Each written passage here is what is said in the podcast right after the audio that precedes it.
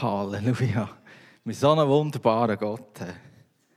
Ist das nicht schön da? Das ist perfekt. Das ist ja noch so viel mehr haben wir bekommen. Das ist einfach schön.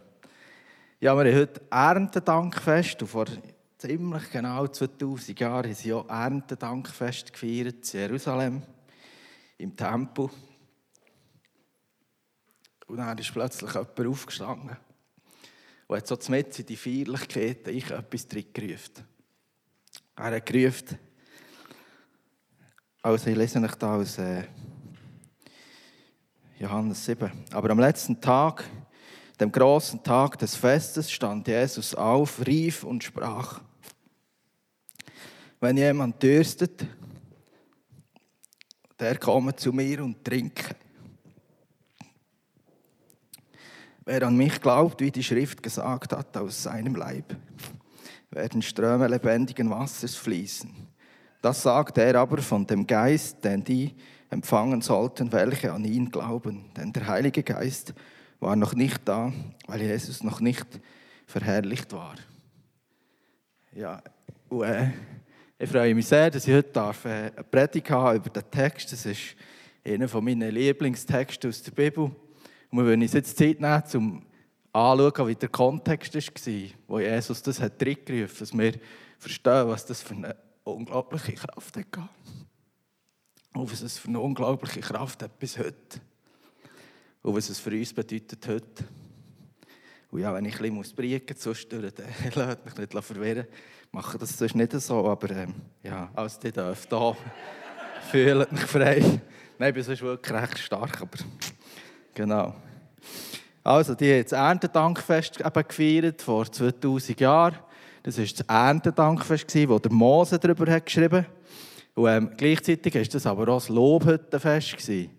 Und warum das, so war, das lese ich jetzt. Im 5. Mose, Kapitel 16, das ist das Gesetz, das einfach den Israeliten sieht, wenn sie wie sollen feiern. Das ist so wie eine Kilbe-Anleitung. Ja, das ist ein bisschen despektiert. Gut. Wenn ihr im Herbst die Ernte eingebracht, das Korn gedroschen und die Weintrauben gepresst habt, dann feiert eine Woche lang das Laubhüttenfest. Ist nicht perfekt. Eine Woche lang. Es soll ein fröhliches Fest werden. Feiert es zusammen mit euren Kindern und euren Sklaven, mit den Leviten und den Ausländern, den Witwen und Waisen aus eurer Stadt. Kommt gemeinsam zum Heiligtum des Herrn, eures Gottes, und feiert sieben Tage lang zu seiner Ehre. Freut euch von Herzen, dass er eure Arbeit gesegnet und euch eine gute Ernte geschenkt hat. Perfekt. Das ist genau das, was wir heute hier machen. Wir müssen uns von Herzen freuen und Gott danken, dass er unsere Arbeit hat gesegnet. Ich glaube, es können nicht alle von uns jetzt Herdöpfel herbringen am Abend oder Trauben oder so. Aber wenn wir am Schluss den Lohn bekommen, wir sind alle zusammen einfach so angewiesen auf Gott, dass er uns hilft, dass wir überhaupt aufstehen dass wir überhaupt mögen. Und alles, was wir bekommen, ist eigentlich Sagen von ihm. Auf das wollen wir ihm heute Danke sagen. Und dann heißt es im 3. Mose, Kapitel 23, über das gleiche Fest. Sieben Tage lang sollt ihr in Laubhütten wohnen. Alle Einheimischen in Israel sollen in Laubhütten wohnen, damit eure Nachkommen wissen, dass ich die Kinder Israels in Laubhütten wohnen ließ, als ich sie aus dem Land Ägypten herausführte. Ich, der Herr, bin euer Gott. Also, die haben ein Fest gehabt, das wie zwei Bedeutungen hatte. Einerseits haben sie Danke gesehen für die Ernte und andererseits haben sie Danke gesehen, dass Gott aus dem aus dem Land Ägypten herausgeführt. Also für die Rettung. Für uns heute hat das natürlich noch viel einen größeren, einen Radius. Irgendwie, oder? Das, was sie erlebt mit Ägypten, wo sie herausgeführt wurden, das haben wir erlebt, dass Jesus für uns ist gestorben und auferstanden. Das ist so krass. Also wir haben heute so wahnsinnig viel Grund zum Feiern. Genau. Und dann, zu dieser Zeit, war das eben eine riesige Sache. Die sieben Tage lang gefeiert. Und die haben dann Tag und Nacht gefeiert. Also die waren nicht nur am Tag da, sondern auch in der Nacht. Die ihre Lobhütten bauen. Und die haben dann gewohnt und die eine Woche lang. Das war auch fast wie ein Ferienlager. Ich habe so einem Jod zugelassen, über das geredet, der das heute noch viel hat gesehen das ist so schön. Und die Kinder lieben es, die sind so gerne dort. Die sind alle einfach zusammen am Feiern und das ist eigentlich wunderbar. Genau. Und nachher ähm, es nicht nur das, nicht nur Tag und Nacht gefeiert, die haben sehr viel geopfert. Also wir finden im Alten Testament bei Mose Anweisungen, was heißt für jeden Tag, was sie an jedem Tag sollen opfern Das war der viel. Und nachher haben sie hier im Tempel haben Leuchter aufgestellt. Und das war eben so, dass beim ersten Tempel von Salomo, wo sie da eingeweiht haben, war übrigens ohne Lobhüttenfest. Und jetzt wird es richtig spannend. Dann war auch ein Lobhüttenfest. Und als sie den Tempel eingeweiht haben, ist die Herrlichkeit von Gott gekommen. In den Tempel.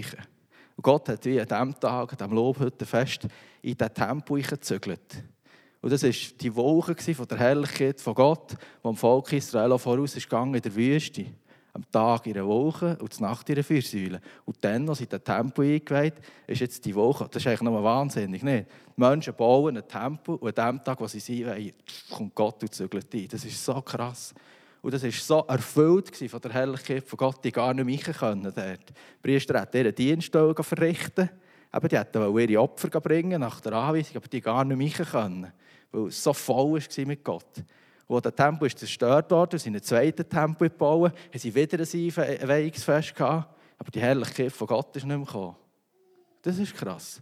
Also die Wolke ist nicht mehr gekommen und das Licht von Gott hat den Tempel nicht mehr erfüllt. Und nachher haben sie so riesen Leuchter gemacht und die haben hier so ähm, aus alten Priestergewändern, aus diesen aus diesen Gürteln haben sie Tochter gemacht und haben sie dort Olivenöl gefüllt und haben sie im Lobhüttenfest die Lichter angezündet und dann hat es hier einfach Tag und Nacht hat's dort geleuchtet. Das war so wie ein Sinnbild jetzt für die Gegenwart von Gott. Also. Und nachher hat es so ein Ritual gegeben, was sie gemacht haben an diesem Lobhüttenfest und das heisst Wasserschöpfritual. Also das, was ich hier erzähle, das habe ich alles zusammen ähm, herausgefunden aus einem Buch von jemandem, der das Judentum studiert, die alten, alten Schriften. Und, ähm, das sind eigentlich nur so ein bisschen Informationen darum, dass wir verstehen, was das Wort aus dem Wort für eine Bedeutung hat. Also ich werde meine Predigt jetzt nicht gründen auf all die Erzählungen, die ihr fragt, hm, wo hat recht das her? Aber es hilft uns einfach nur ein bisschen zum Verstehen. Genau. Also, sie hatten ein Wasserschöpfritual dort, an diesem Lobhüttenfest. Und das hat auf einem Text beruht von Jesaja 12. Und der hier beim Jesaja 12 heißt es,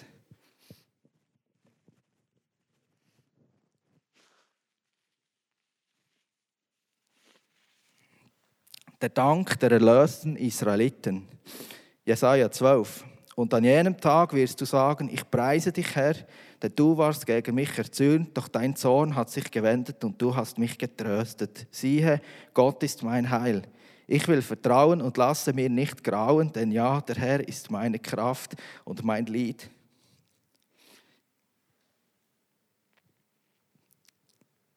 Und er wurde mir zur Rettung. Ist das nicht so fest für uns? Jesus ist für uns gestorben. Das ist so krass. Siehe, Gott ist mein Heil.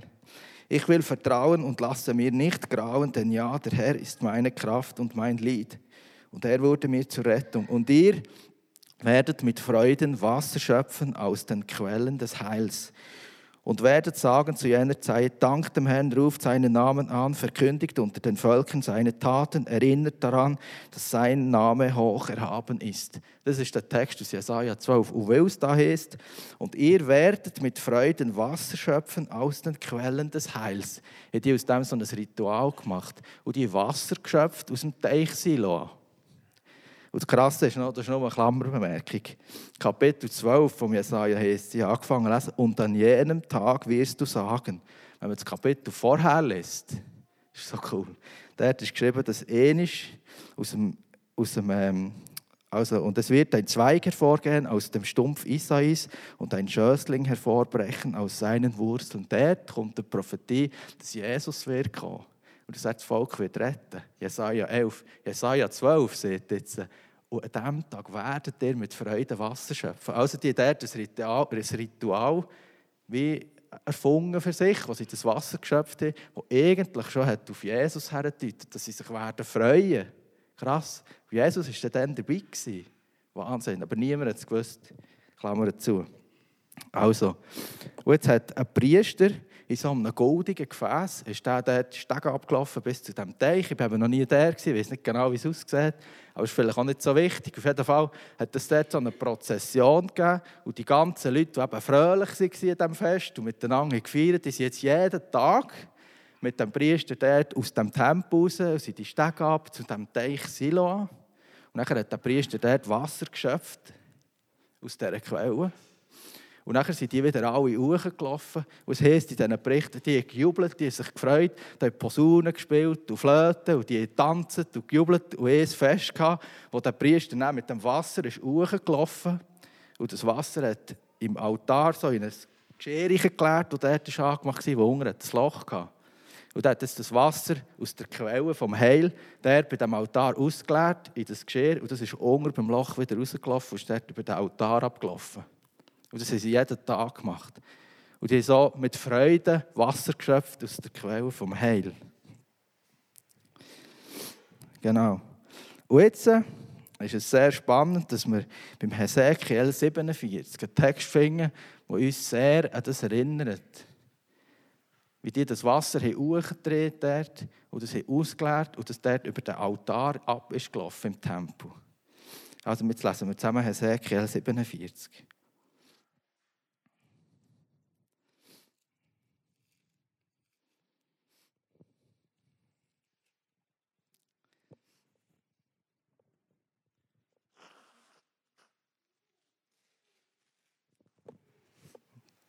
Also, Hesekiel 47 heißt und er führte mich zum Eingang des Hauses zurück.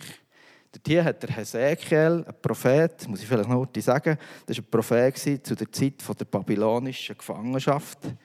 Der ist ungefähr, hat dann gelebt, wo der Jeremia auch, der Daniel, der Daniel aus der Leuengrube, den kennen wir ja, das war etwa die gleiche Zeit. Das war bevor das der zweite Tempel gebaut wurde, dann waren die eben in Gefangenschaft. Der war nicht mehr in Jerusalem, nicht mehr in seinem Land, sondern die waren deportiert. Da war jetzt dort am Fluss hatte dort eine Vision von Gott. Und jetzt heißt es so, und er führte mich, da hat nachher in dieser Vision einen Mann gesehen. Das heisst hier, das steht vier oder sechs Kapitel vorher, beim Hesekiel 40, heisst hier, der Mann, der jetzt wie durch die Vision durchgeführt hat, war einer, der hat ausgesehen, als wäre er aus Erz und er hatte eine Schnur aus Leinen in der Hand und eine Messrute. Also am Anstab hat er der Hand, also eine Schnur aus Leinen. Und da hat es der Hesekiel durch die Vision durchgeführt. Und in dieser Vision sieht der Hesekiel jetzt das, sieht er hier einen neuen Tempel. Und er sieht jetzt hier, was das in diesem Tempel passiert. Der Mann führt ihn dort jetzt durch. Das ist das, was wir jetzt hier hören. Und er führte mich zum Eingang des Hauses zurück. Das ist eben der Tempel. Und siehe,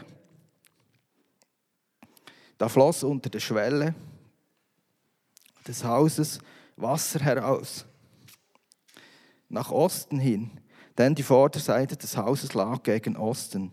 Und das Wasser floss hinab unterhalb der südlichen Seite des Hauses, südlich vom Altar. In, erinnert sich schon das mit dem Wasserschöpfen, nicht? Du sie dort über Altar abgelehnt. Und er führte mich durch das nördliche Tor hinaus und brachte mich auf dem Weg außen herum zum äußeren Tor, das nach Osten gerichtet ist. Und siehe, da floss das Wasser von der rechten Seite des Tores, ah, da floss von der rechten Seite des Tores das Wasser heraus.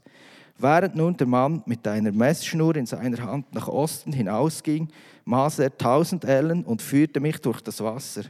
Und das Wasser ging ging mir bis an die Knöchel. Und er maß noch tausend Ellen und führte mich durch das Wasser, da ging mir das Wasser bis an die Knie. Und er maß noch tausend Ellen und führte mich hinüber, da ging mir das Wasser bis an die Lenden. Als er aber noch tausend Ellen maß, da war es ein Strom, den ich nicht durchschreiten konnte, denn das Wasser war so tief, dass man darin schwimmen musste. Ein Strom, der nicht zu durchschreiten war. Da sprach er zu mir, hast du das gesehen, Menschensohn? Und er führte mich und brachte mich wieder an das Ufer des Stromes zurück. Als ich nun zurückkehrte, siehe, da standen auf dieser und jener Seite am Ufer des Stromes sehr viele Bäume. Und er sprach zu mir, Dieses Wasser fließt hinaus zum östlichen Kreis und ergießt sich über die Arava und mündet ins Tote Meer. Und wenn er ins Tote Meer geflossen ist, dann wird das Wasser des Meeres gesund. Und es wird geschehen, alle lebendigen Wesen, alles, was sich dort tummelt, wohin diese fließenden Wasser kommen, das wird leben. Es wird auch sehr viele Fische geben, weil dieses Wasser dorthin kommt und es wird alles gesund werden und leben, wohin dieser Strom kommt. Und es wird geschehen, dass Fischer an ihm stehen werden von Engedi bis En-Eglaim und es wird Plätze zum Ausbreiten der Netze geben. Seine Fische werden sehr zahlreich sein, gleich den Fischen im großen Meer nach ihrer Art. Das große Meer ist das Mittelmeer. Im Toten Meer gibt es, glaube ich, keine Fische. Oder schon? Halleluja. Krass. Seine Sümpfe aber und seine. noch nicht. Seine Sümpfe aber und seine Lachen werden nicht gesund, sie bleiben dem Salz überlassen. Es ist also nicht das Naturschauspiel oder etwas, was passiert, sondern der, das Wasser herkommt, wird es anders. Aber an diesem Strom auf beiden Seiten seines Ufers werden allerlei Bäume wachsen, von denen man isst, deren Blätter nicht verwelken und deren Früchte nicht aufhören werden. Das ist das Erntedankfest. Alle Monate werden sie neue Früchte bringen, denn ihr, ihr Wasser fließt aus dem Heiligtum. Ihre Früchte werden als Speise dienen und ihre Blätter als Heilmittel.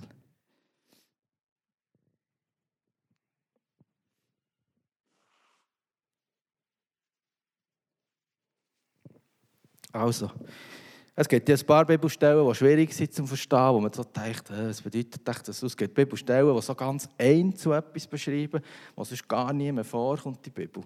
Bei dem Fluss, der hier vorkommt, ist es sehr spannend, der kommt vielen Orten in der Bibel vor.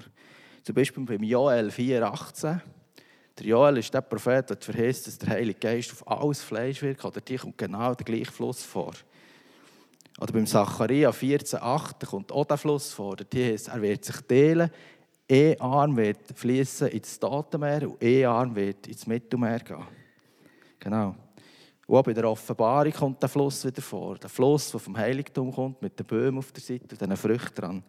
Also das ist etwas, was wir in der ganzen Bibel wieder finden, den Fluss. Und wenn wir schauen, was, was der Fluss bewirkt, der aus, der, aus dem Heiligtum rausfließt ins Land, das ist wahnsinnig. Er bringt Wachstum und Fruchtbarkeit. Das heisst, im Vers 7, sehr viele Bäume werden im Strom aus am, am Rand von dem Fluss wachsen. Das heisst, er bringt Gesundheit. Das heisst, und wenn er es ins Meer geflossen ist, dann wird das Wasser des Meeres gesund. Ich glaube schon, dass das Wasser dort tot ist. Es ist im Moment gar nicht so, dass man dort leben kann. Echt Zeitung lesen kann man dort, aber dann muss man auch sofort wieder raus. Aber Leben geht nicht. Gut, nachher heisst, der Strom bringt Vermehrung, Gesundheit und Leben. Es wird auch sehr viele Fische geben, weil, diese Wasser, weil dieses Wasser dorthin kommt und es wird alles gesund werden und leben, wohin dieser Strom kommt. Es wird alles gesund werden und leben, wohin dieser Strom kommt. Das ist perfekt. Und der Strom bringt Wachstum und Früchte. Das heißt, auf beiden Seiten seines Ufers werden allerlei Bäume wachsen, von denen man isst, deren Blätter nicht verwelken und deren Früchte nicht aufhören werden. Alle Monate werden sie neue Früchte bringen. Der Strom bringt ein unglaubliches Wachstum. Das ist krass. Und er bringt Nahrung für Menschen, und er bringt Heilung. Das heißt, Vers 12, ihre Früchte werden als Speise dienen und ihre Blätter als Heilmittel. Also, jetzt stellen wir uns mal vor, jetzt ist das Lobhüttenfest, der in Jerusalem. Jetzt ist der Priester dort, der mit dem goldigen Krug das Wasser geht. Die Leute laufen ihm hinten nach. Die sind alle am Feiern und am Jubeln, dass er Gott gerettet hat. Dass er ihnen eine gute Ernte hat geschenkt. Die sind am Flöteln und Posaunen und Tanzen. Die haben schon sieben Tage lang ein Händenfest gehabt. Die haben geopfert, weiss wie viele Tiere. Und jetzt am letzten Tag von dem Fest steht plötzlich jemand auf Und es ist krass, wenn man sich so überlegt, wie das war. Ich glaube, das war so eine Zeremonie, also etwas, was so ganz genau war, wie man es wenn macht. Der Priester ist vorab alles. Also ich habe mich nicht gewagt, das zu stören irgendwie oder etwas irgendwie anderes zu machen. Die ist genau so gemacht, wie es der Mose hat gesehen, sie ist so gemacht, aber auch wie es ihre Tradition hat gesehen, von dem Wasserschöpfen. Das war so ja nicht in der Bibel. Gewesen. Und sie haben es so gemacht, von diesen Leuchtern, die sie dort aufgestellt haben, steht so auch nicht Bibel. Aber das war so die Tradition, wo sie drinnen waren. Und jetzt steht plötzlich innen, mit in diesem Riesenfest auf. Und er ruft dort in die Menge von diesen Menschen, die feiern. Wenn jemand dürstet, der komme zu mir und trinke. Wer an mich glaubt, wie die Schrift gesagt hat, aus seinem Leib werden Ströme lebendigen Wassers fließen. Hey, merken wir jetzt, was das bedeutet, die Ströme vom lebendigen Wasser. Wenn die, die derzeit sind, die, die Hesekiel auch kennt. Krass, Ströme vom lebendigen Wasser. Überlegen wir mal, was die Ströme alles bewirken die Heilung, die Gesundheit, das Leben, die Wiederherstellung.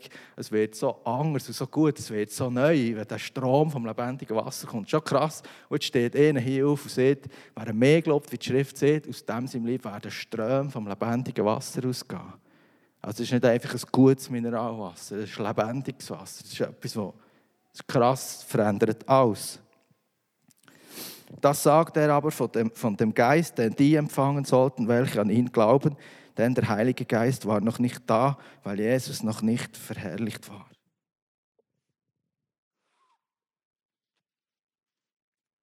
Ja, das ist so krass. Jesus ist der Sohn von Gott. Gott hat Wort vom Leben und Wort, die Neues machen. Man sieht das bei der Schöpfung. Durch sein Wort ist alles entstanden. Und was hier passiert, ist so krass. Jesus erweist sich hier so als Sohn von Gott. Seine Worte bringen neues Leben. Und seine Worte mache jetzt plötzlich all das, was so tot war, was so Tradition war, was so ein Gesetz war, dreht es plötzlich und bringt neues Leben rein. Und ich glaube, es ist nicht genau in dieser Sekunde dort im Tempo passiert, aber wenn wir schauen, was nachher ist passiert, was ist passiert, der Pfingsten oder der Heilige Geist ist ausgegossen worden, wo sich Leute wie der Petrus zum Beispiel so krass verändert haben, die vorher so Angst hatten, Mögen wir uns erinnern, wie er dort beim hohen Priester ist in diesem Vorhof, nachdem sie Jesus gefangen genommen haben, heisst doch, er ist dort beim Kohlenfeuer gehockt. Auch so ist sein Glauben dann. Er hat sein Glauben ja nicht verworfen, er war noch der, aber ich glaube, es hat nur geglüht und glimmt irgendwie. Und Pfingsten, hey, wo der Heilige Geist ist gekommen, hat es auf seinem Kopf. Es hat nicht mehr nur glimmt von diesem Kohlenfeuer. Hey, und sein Glaube ist so neu entfacht und so krass stark geworden, dass er ist rausgestanden. Und der Petrus, der vorher ist vorgesäckelt, ist plötzlich hergestanden und hat gesagt, hey, jetzt hört mir mal alle zu. Und es waren Tausende von Menschen da. Er hat erklärt, was am Pfingsten ist passiert. Und er war so verändert. Gewesen. Und wir lesen später in der Apostelgeschichte von Petrus, aber auch von Paulus, von all diesen Leuten, die mit dem Heiligen Geist in Kontakt kamen, dass wirklich Ströme vom lebendigen Wasser von ihnen ausgegangen. Das ist krass, es hat sich so viel verändert. Und wenn wir die Apostelgeschichte lesen und das Neue Testament ohne das Wasser, das alles verändert, das wäre so ein langweiliges Buch. Ich glaube, das würde niemand lesen. Es würde gar nichts passieren. Sie sind irgendwo hergegangen, sie haben gefischt, es ist nichts passiert, sie sind wieder her. Oder vielleicht haben sie einen grossen Fisch gehabt, ihn noch gezeigt auf YouTube. Aber ja, also wisst ihr wie? Es wäre gar nichts Spannendes passiert. Es hat gar niemand Wunder genommen. Die Apostelgeschichte ist voll von Sachen, die Gott hat reingeregt, die er ganz normale Menschen hat braucht. Ich will sagen, vor normale Menschen, aber das darf man beim Predigen auch nicht sagen. Er hat so normale Menschen gebraucht, er hat es so verändert, er hat so etwas Unglaubliches gemacht, die selber keine Ahnung wie das geht. Aber es waren die Ströme vom lebendigen Wasser. Das ist wunderbar. Jesus hat es gesehen. Ströme vom lebendigen Wasser werden von euch ausgehen. Das ist perfekt. Aber die gar nichts dafür können. Es hat nur mit dem Heiligen Geist zu tun, der auf See ist gekommen, der durch See so viel gewirkt hat und so viel verändert hat. Ja, das ist krass. Und ich also gedacht, die haben so gefeiert dort, diesem Lobhüttenfest, und gefeiert, dass Gott hat durch die Wüste begleitet. Und jetzt steht ihnen auf und ruft, kommt zu mir und reichen später hat Paulus der Korinther erklärt, sie tranken aus einem geistlichen Felsen, der ihnen folgte. Der Fels aber war Christus. Das war, als er erzählt was in der Wüste ist passiert. Also Paulus hat erklärt, als das Volk Israel durch die Wüste ist gelaufen, haben sie aus einem geistlichen Fels getrauchen und der Fels, der ihnen gefolgt ist, wo sie das Wassergänge bekommen, das war Christus. Also die haben am Lobhüttenfest und am Erntedankfest eigentlich schon Jesus gefeiert, aber die haben es noch nicht gewusst. Das ist krass. Und sie hatten dort die riesen Leuchter, die die Herrlichkeit von Gott hat symbolisieren sollten, die sie die Zölle reinfüllen mussten, dass es nicht verloschen ist. Ein paar Tage später, nachdem, hat Jesus gesagt, bin das Licht der Welt. Das ist so krass. Und der dort ist, dann leuchtet es ohne das Mehl nachfüllt. Und es leuchtet, weil er das Licht ist der Welt. Also es ist krass, die haben am Lobhüttenfest eigentlich schon Jesus gefeiert. Aber sie haben es gar nicht gewusst. Und dann steht etwas Krasses im Kolosserbrief. Kolosser 2,16. So lasst euch von niemand richten wegen Speise oder Trank oder wegen bestimmter Feiertage oder Neumondfeste oder Sabbate, die doch nur ein Schatten der Dinge sind, die kommen sollen, wovon aber der Christus das Wesen hat. Also, der Schreiber vom Kolosserbrief redet es davon, dass man sich nicht so verwirren wegen so einem Glied und so, wegen Fester und wegen Sabbat und so. Dann heißt es da, die doch nur ein Schatten der Dinge sind, die kommen sollen, wovon aber der Christus das Wesen hat. Das heißt, das Lobhüttenfest mit der ganzen Zeremonie, mit all diesen Opfern, all diesen Sachen, das ist nur ein Schatten. Steht im Kolosserbrief 12, Vers 16. Es ist nur ein Schatten, aber es ist ein Schatten von was? Von dem, wo Christus das Wesen hat. Das ist krass. Das Fest und all das, was sie dort gefeiert, das ist nur ein Schatten von dem. Und das Ding, das der Schatten macht, das ist Jesus. Das ist krass. Das steht dort her. Ist das nicht cool? Jesus steht her und sagt, hey, wenn der Durst hat, dann kommt zu mir und reicht. Und das ist so eine krass, das ist, so das, das, ist das, was wir gerne wieder sehen bei Gott. Hey, Gott schickt seinen Sohn auf die Welt. Für das er hier das Himmelreich bringen kann und sein Sohn schickt wieder neue Leute. Genauso passiert es dort. Der Heilige Geist kommt auf die, die Durst haben. Sie werden reichen und von dort aus wird es wieder weitergehen zu den anderen. Ja, und das ist das, was Jesus beschreibt, wenn er davor hat, dass das Himmelreich ist wie ein Senfkorn. Es ist so mini klein. Aber es geht so auf. Es wird ein Baum, der grösser ist als alle Gartengewächse. Und die Vögel werden drinnen Nester machen. Das ist das, was wir sehen bei diesem Strom. Es fängt so klein an. Zuerst hat er nur ein bisschen nasse Füße bekommen. Aber es ist so grösser geworden. Unter der Kraft von Gott, in der Kraft vom Heiligen Geist wird es vom Himmelreich, was so klein anfängt, wird so groß, dass man drin schwimmen kann. Es wird so groß, dass alles erneuert wird und alles verändert wird. So krass. Ja. Ich komme zum Schluss. Und der Schluss geht so. Ja, seit Pfingsten ist es klar, dass die Gemeinde und jeder einzelne Gläubige der Tempel ist vom Heiligen Geist. Da könnten wir jetzt auch wieder eine Predigserie darüber machen. Ich lese nochmal 1. Korinther 3,16. Wisst ihr nicht, dass ihr Gottes Tempel seid und dass der Geist Gottes in euch wohnt? Wisst ihr das nicht, dass ihr der Tempel seid und dass der Geist von Gott in euch wohnt? Hey, ich es wirklich in Erinnerung rufen heute, ich will es auch mehr in Erinnerung rufen hey, wir sind der Tempel von Gott, der Heilige Geist wohnt in uns. Hey, überlegen wir uns mal im Zusammenhang mit dem Lobhüttenfest, im Zusammenhang mit diesen Strömen vom lebendigen Wasser, was da passiert. Das ist eigentlich unglaublich. Und es ist so krass, das ist nicht symbolisch gemeint, so wie die Lichter der Wang mit dem Olivenöl drin. Es ist nicht symbolisch gemeint, so wie das Wasser, das man mit dem goldigen Dings geht, hochreichen. Oh nein, Jesus hat in dem Moment alles umgedreht, was so symbolisch war und ein Schatten war für das, was kommen soll. Jesus hat Klarheit gebracht und gesagt, hey, jetzt ist es nicht mehr symbolisch, jetzt ist es nicht mehr Schatten, jetzt sieht es nicht nur schön aus. Und jetzt feiert ihr nicht sieben Tage und müsst euch freuen, aber die geht wieder hin und es bleibt leer. Sondern jetzt kommt sie in euer Herz. Und jetzt wird es echt, jetzt, jetzt wird es real. genau. Und jetzt nehmt ihr es mit in euren Alltag. Jetzt kommt ihr nicht hier sieben Tage feiern und habt es schön und freut euch darauf, dass ihr nächstes Jahr wieder kommt, weil es so cool war. Sondern ihr geht jetzt raus. Und jeden Tag und überall, wo ihr seid, nehmt ihr es mit. Und die Ströme vom lebendigen Wasser werden von euch ausgehen. Und überall, wo sie herkommen, wird es Leben bringen, es wird Veränderung bringen, es wird Wachstum bringen, es wird Heilung bringen. Es ist echt so unglaublich schön. Ist das nicht perfekt? Ja, ja. Also, das Fazit ist, das Erntedankfest macht unser Potenzial sichtbar. Dann denke ich so, hey krass, wie kann ich den Fluss vom Ezekiel 47, der so viel macht, wie auf mich nehmen und sagen, es macht mein Potenzial sichtbar.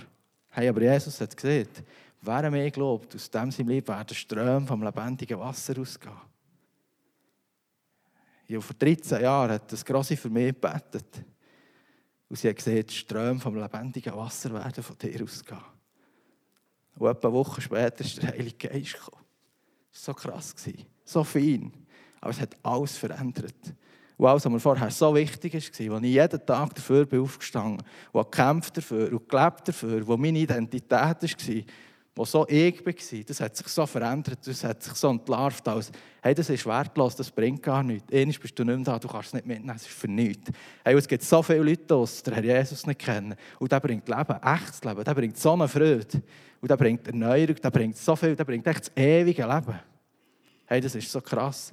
Es hat mich verändert. Darum stehe ich da und erzähle nicht, ich habe etwas Cooles gelesen in der Bibel. Das ist noch so eine interessante Predigt. Ich habe noch ein paar Zusammenhänge gesehen, die vielleicht jemand noch nicht gehört hat. Oh nein, ist da als Zeuge.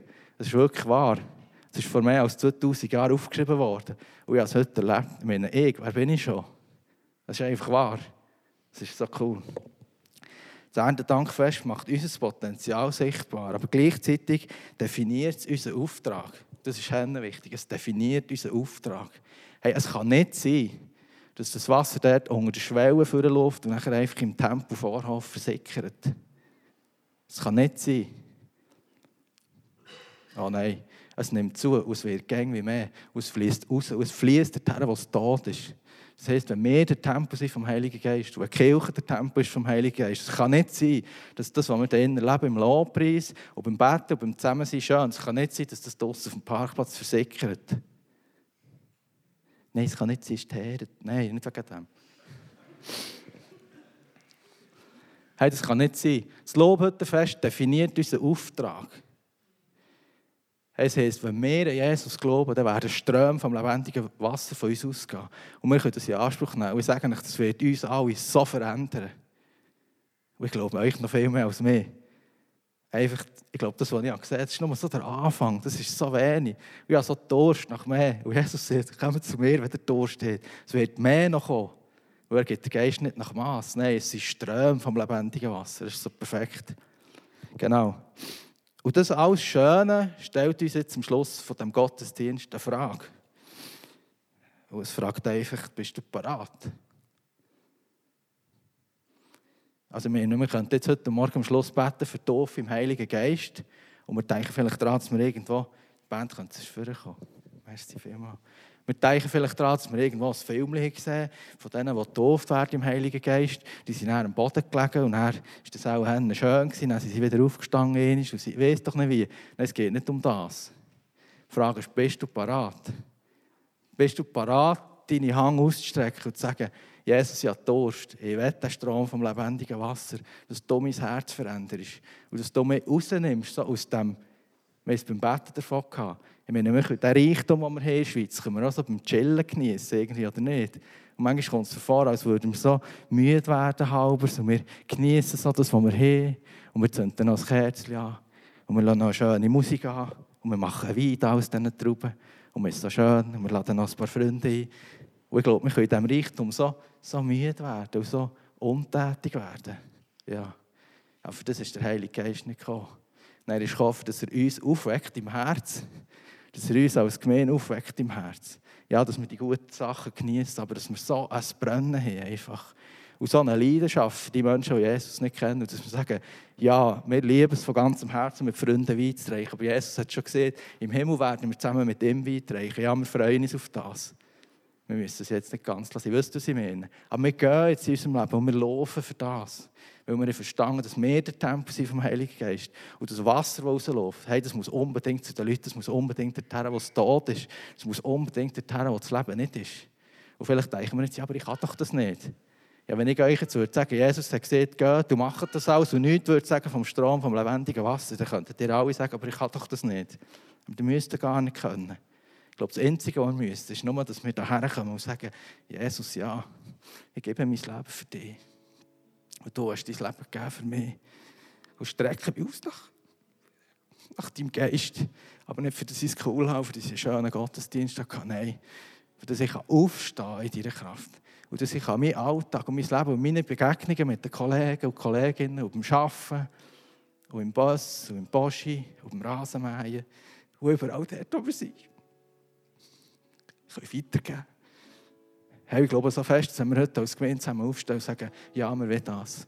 Und ja, es ist uns zu wenig, wenn wir am Sonntag schön haben zusammen. Wir wollen das, wir wollen alles, wir wollen das Fallen von Jesus, wir wollen rausgehen, dass sich die Welt verändert, so wie es beschrieben ist beim Ezekiel. Hey, wir wollen alles geben, doch dass sich das, die Prophetie von denen, heute wie von der symbolischen Theorie umwandelt, die etwas so unglaublich Starkes, dass das, was der Hesekiel vor so manchem Jahren gesehen dass es hier heute im Emmental passiert. Und dass die Leute, die das werden sehen, was passiert, werden sagen, hey, das ist so krass, genau das, was beim Hesekiel passiert. Ja, die Frage ist euch, seid ihr dabei? Das ist eine Herausforderung.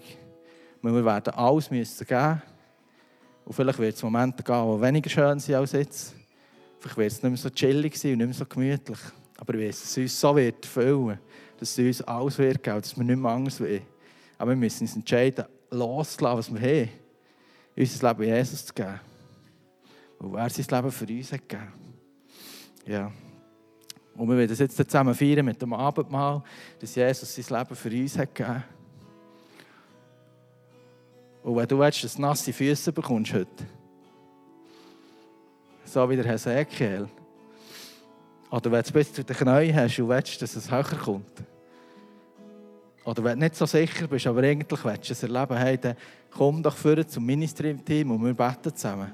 Und es ist Jesus, der der Heilige Geist auslehrt. Und ich weiß so sicher, dass er will. Und am Pfingsten hat die Leute gesagt, was sollen wir jetzt machen? Und der Petrus hat gesagt, tut Buß glaubt an Jesus, lasst euch taufen und ihr werdet den Heiligen Geist empfangen. Ich sage euch das Gleiche heute. Hey, Typus, das ist genau das, was Fabian am Anfang gesehen hat. Das ist so cool.